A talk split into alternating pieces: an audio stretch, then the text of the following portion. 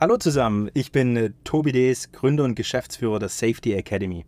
Ich begrüße euch alle recht herzlich zu unserer Premierenfolge von unserem neuen Podcast Probealarm, deine monatliche Dosis Brandschutz.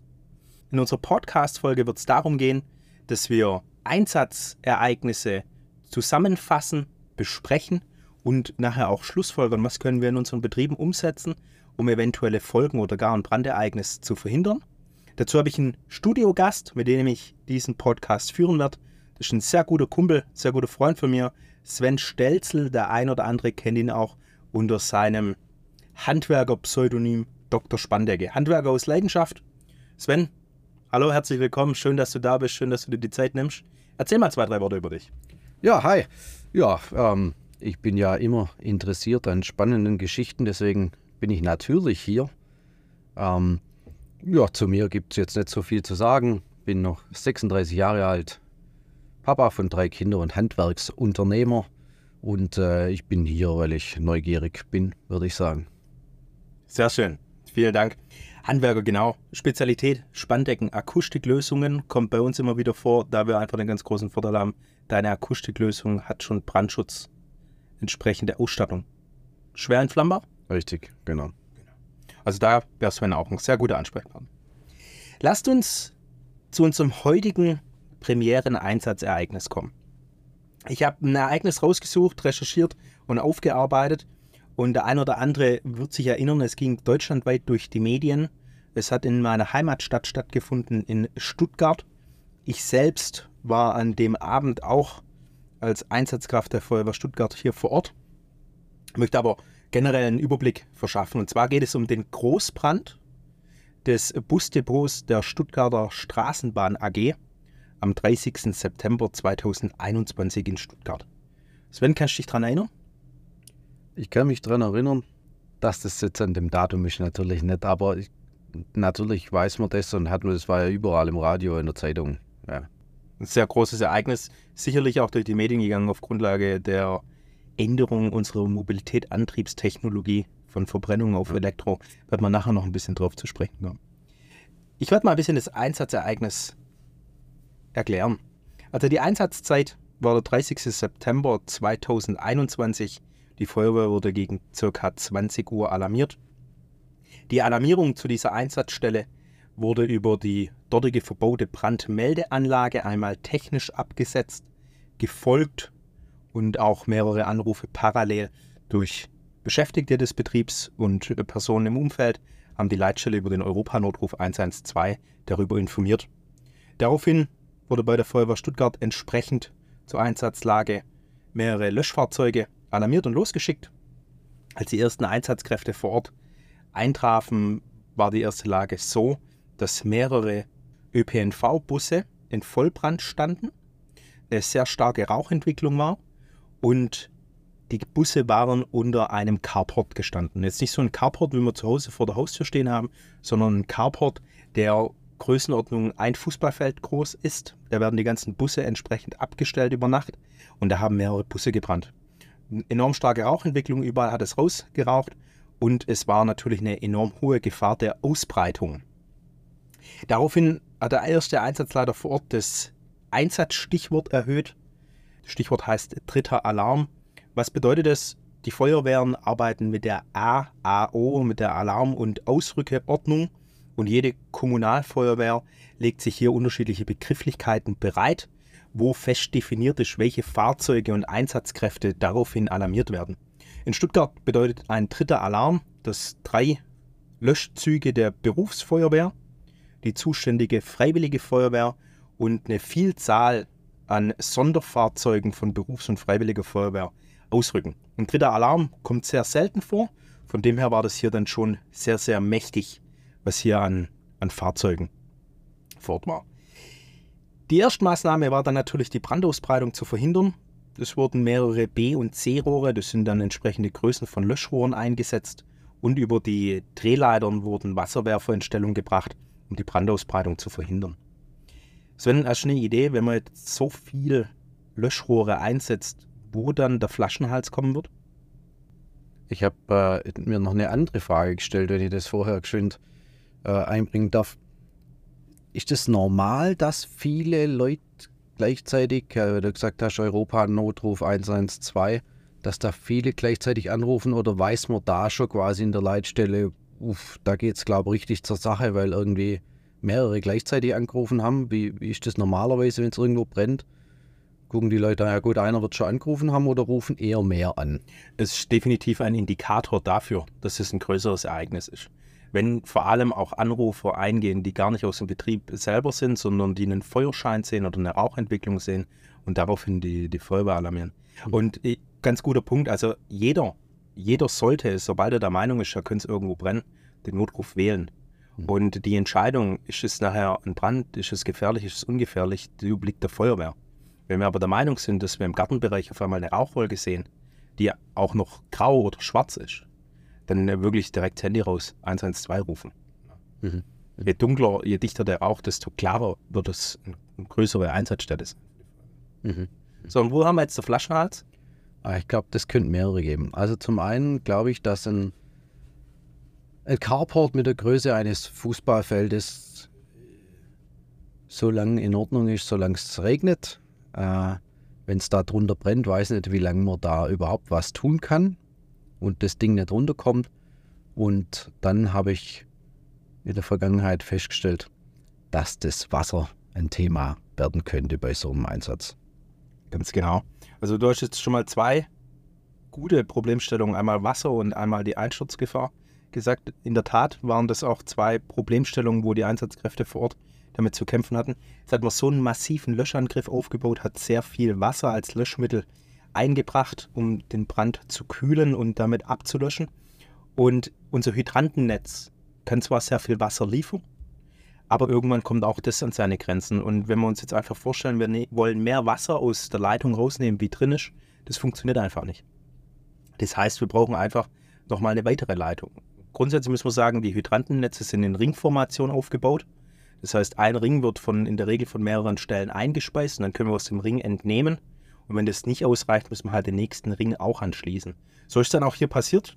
Das war auch schon sehr früh ersichtlich, dass wir in die Problemstellung der Wasserversorgung kommen und dann wurde durch die Einsatzleitung die sogenannte Wasserkomponente alarmiert. Wasserkomponente bedeutet auch hier unter diesem Begriff der AAO, Alarm- und Ausrückeordnung, sind mehrere Fahrzeuge und Sonderfahrzeuge sowie Personal, die die einzige Aufgabe nachher haben oder die primäre Aufgabe haben, die Wasserversorgung sicherzustellen. Also kommen Tanklöschfahrzeuge und ähm, ein Schlauchwagen, um auch lange Wegstrecken zu gewährleisten. Unter anderem hat die Feuerwehr Stuttgart das sogenannte GTLF Großraum Tanklöschfahrzeug. Wo da kommt, hast du eine Idee, wie viel Liter Wasser dieses Fahrzeug allein dabei haben könnte? Äh, das ist jetzt natürlich schwierig, weil ich weiß, dass du mir das schon mal gesagt hast. Das müsste ja jetzt bedeuten, dass ich das äh, ganz klar beantworten kann. Ähm, wir haben das damals in Badewannen bemessen. Ich meine, du hast da was gesagt mit 20.000 Liter. Ja, fast. Also 20.000 Liter war jetzt ein bisschen viel. 10.200 Liter hat dieses Fahrzeug drauf. Wir tun es uns mal ein bisschen bildlich vorstellen. 1000 Liter Wasser ist ein Kubikmeter Wasser. Das heißt, wir haben einen Würfel in der Länge von einem Meter mal einem Meter mal einem Meter. Aber das heißt, wenn wir den doppelt hochstapeln, dann haben wir zwei Meter hoch und fünf Meter lang und ein Meter breit. Also da kommt schon richtig viel, was da transportiert wird. Badewannen, Größenordnung 100, wenn nicht mehr, an Badewannen, wo da. Somit hat man die Wasserversorgung sichergestellt, um den Brand auch entsprechend bekämpfen zu können. Das zweite große Problem war natürlich die Einsturzgefahr. Überport löschen konnte, sondern hat aus der Ferne löschen müssen. Dazu wurde auch ein sogenanntes LUF, ein Löschunterstützungsfahrzeug, eingesetzt. Muss man so vorstellen, das ist ein Roboter, der auf einem Kettenfahrgestell arbeitet, wo einen großen Lüfter oben drauf hat. Mit dem kann er einmal lüften, mit dem kann man einmal Wasser werfen und mit dem könnte er auch noch Schaum werfen. Der wurde hier dann zum Einsatz gebracht, das heißt, den konnten wir drunter fahren in den einschutzgefährdeten Bereich. Er hat die Löscharbeiten dann dort weiter fortgeführt und von außen wurde weiterhin über die Drehleitern und weitere Löschrohre auch Wasser reingebracht. Ähm, war dann auch in der Ursachenfindung natürlich nachher ein sehr großes Problem für die äh, Polizei, da sie nicht runter konnten, um das Ganze so richtig zu ermitteln. Ja. War ein großes Thema auch in der Zeitung. Wie, viel, wie viele Leute waren da im Einsatz? Wie viele Feuerwehrleute oder so? Ja, in Summe waren hier über 120 Feuerwehrleute im Einsatz. Ähm, also das waren wirklich einige Feuerwehrleute, die hier vor Ort waren und ganz, ganz viele Fahrzeuge. Dazu wurden auch noch natürlich Kräfte des Rettungsdienstes benötigt. Es wurden sechs Mitarbeiter durch den Rettungsdienst der Stadt Stuttgart oder Rettungsdienst Rotenkreuz Stuttgartes gesichtet und zwei wurden ins Krankenhaus gebracht mhm. ähm, zur weiteren Kontrolle. Warum wurden die Mitarbeiter denn verletzt? Also da muss man wirklich sagen, Chapeau, Jungs und Mädels, ihr habt da wirklich richtig, richtig gut gehandelt. Die haben den Entstehungsbrand bemerkt und sind daraufhin sehr schnell aktiv geworden und haben noch weitere Busse unter diesem Carport rausgefahren, um das Schadmaß zu verringern, muss man sagen. Verhindern konnten sie es nicht mehr, sie konnten es nur noch verringern. Und wären die nicht aktiv geworden, dann wären wahrscheinlich nachher über 60 Busse da unten drunter verbrannt. Und so waren es jetzt immer noch 20 Busse, die wirklich in Totalschaden waren, wo noch nicht mehr genutzt werden konnten. Wären die aber nicht aktiv geworden, dann hätten wir sicherlich im Großraum Stuttgart ein sehr großes Problem im ÖPNV bekommen. Weil das ist schon mal ein Wort, wenn da 60 Busse abbrennen. Mhm. Von der größten ÖPNV-Firma in der Region. Leider wurden sie verletzt. Denen geht es aber auch allen wieder gut. Neben diesen Mitarbeitern war natürlich auch die Gefahr für die Bevölkerung. Wir hatten eine enorm hohe Belastung durch Brandrauch. Und dieser Brandrauch hätte natürlich auch in die Wohnbebauung rüberziehen können. Daraufhin wurde zum einen über die sogenannte Warn-App Nina und auch über die anderen Warnfunktionen, was man hat, wurde die Bevölkerung gewarnt, dass Fenster und Türen geschlossen werden sollen. Und des Weiteren wurde durch die Feuerwehr Stuttgart durchgehend im Stuttgarter Osten Messfahrten durchgeführt, die zu Glück zu keinem Ergebnis geführt haben. Es war durchweg keine Gefährdung für die Bevölkerung vor Ort gegeben. Relativ ereignisreich, was an dem Tag dort ablief. Zur Brandursache wir haben es vorher kurz angeschnitten. Antriebsarten. Was denkst du, was hätte sein können? Naja, das war ja gleich. Äh, die Gerüchteküche hat ja gebrodelt und dann war gleich klar, dass da irgendwie ein Elektrobus irgendwas gebrannt hat. Haben zumindest alle behauptet äh, und dass es von dem aus losging. Aber ob das tatsächlich dann auch der Fall war oder ob man das halt, halt schnell mal so vermutet hat, das weiß ich gar nicht die Gerichteküche ging gleich los. Vor allem, weil halt das Thema Mobilität äh, echt auch ein, ein, sehr heißes Thema ist. Da gibt es für und wider, pro und contra, Befürworter und Gegner. Aber das vorweg, der Recherche nach, konnte man es bisher noch nicht zu 100% festlegen, was die Brandursache war. Es wurde bisher als Brandursache tituliert, dass ein Elektrobus mit Feststoffbatterie auf dem Dach angefangen hat mit Brennen. Warum konnte man das auf diesen Bus eingrenzen? Man hat hier die Daten der Brandmeldeanlage herangezogen und die haben das ein bisschen einlokalisieren können. Somit gehen wir mal davon aus, es war der Bus während des Ladevorgangs. Parallel oder in dem gleichen Jahr ist das Ganze auch noch in Düsseldorf und Hannover in ähnlicher Funktion passiert. Der Hersteller dieses Elektrobusses war dann auch sofort kooperativ, weil auch für ihn das natürlich hochinteressant war und hat sofort mit der Kripo, mit der Brandursachenermittlung zusammengearbeitet, hat einen, einen, entsprechenden Bus auch zur Verfügung gestellt, um das Ganze zu testen, nachzuvollziehen. Bisher, meinem Kenntnisstand nach, ist sowas nicht mehr passiert. Wenn wir aber mal ein bisschen so generell die Einsatzstatistiken zur Hand nehmen, warum Elektrofahrzeuge brennen, dann hat es schon oft mit dem Ladevorgang zu tun. Das hat ein bisschen was mit chemischen Reaktionen in dem Lithium-Ionen-Akku zu tun, Kristallisierung und so weiter. Der ein oder andere Chemiker wird da sicherlich mehr dazu sagen können. Sehen wir mal, dass es so war. Dann wären wir mal mit der Einsatzlage dann auch so langsam am Ende des. Die Einsatzgeschehen ging über mehrere Stunden. Ich allein war, glaube ich, fünf Stunden vor Ort. Dann ging es auf Nachlöscharbeiten bis am nächsten Morgen.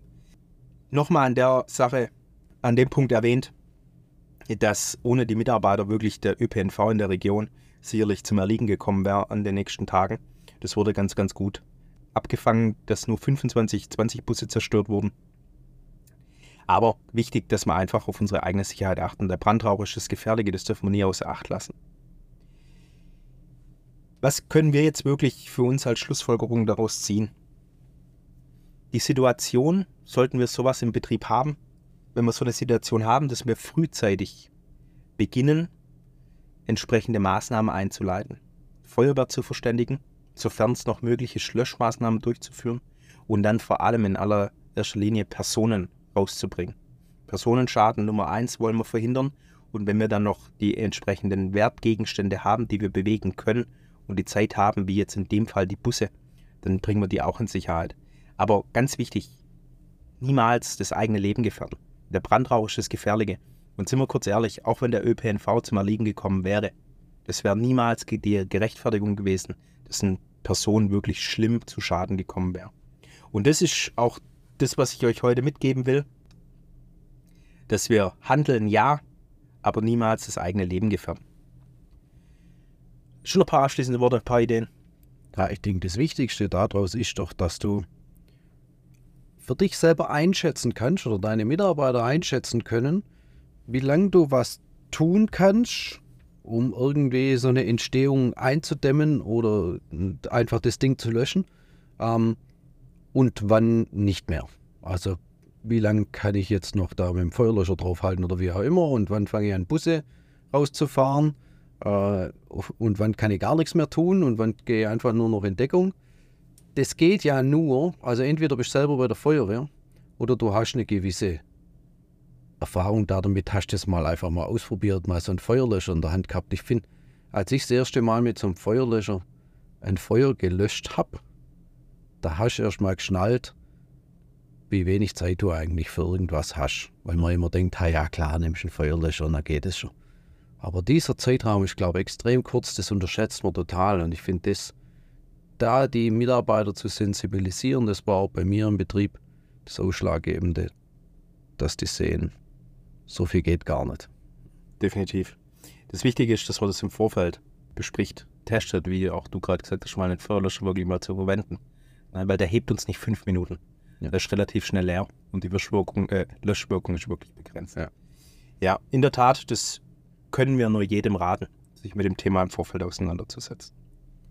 Vielen Dank, Sven, dass du heute zugehört hast, dich eingebracht hast. Wir werden am Ende unserer Folge. Danke für euer Zuhören. Schön, dass ihr dabei wart. Es würde uns sehr freuen, wenn ihr unseren Podcast abonniert auf der Plattform eures Vertrauens. Gerne könnt ihr ein Feedback und Anregungen und Fragen per E-Mail schicken. Die E-Mail-Adresse wäre mail at podcast-probealarm.de. Wenn ihr euch fragt, wann kommt denn die nächste Folge? Unser Podcast Probealarm, deine monatliche Dosis Brandschutz, wird immer am ersten Dienstag im Monat um 19 Uhr veröffentlicht. Kleinen Disclaimer. Die ganzen Recherchen zu der heutigen Einsatzlage wurde anhand veröffentlichter Pressemeldungen recherchiert Sollten Personennamen genannt worden sein, was hier nicht der Fall war, hätten wir diese verändert und alle Inhalte, die wir heute wiedergegeben haben, könnt ihr selber auch nochmal nachrecherchieren. Sven, vielen Dank. Bis zum nächsten Mal. Gerne, dafür nicht.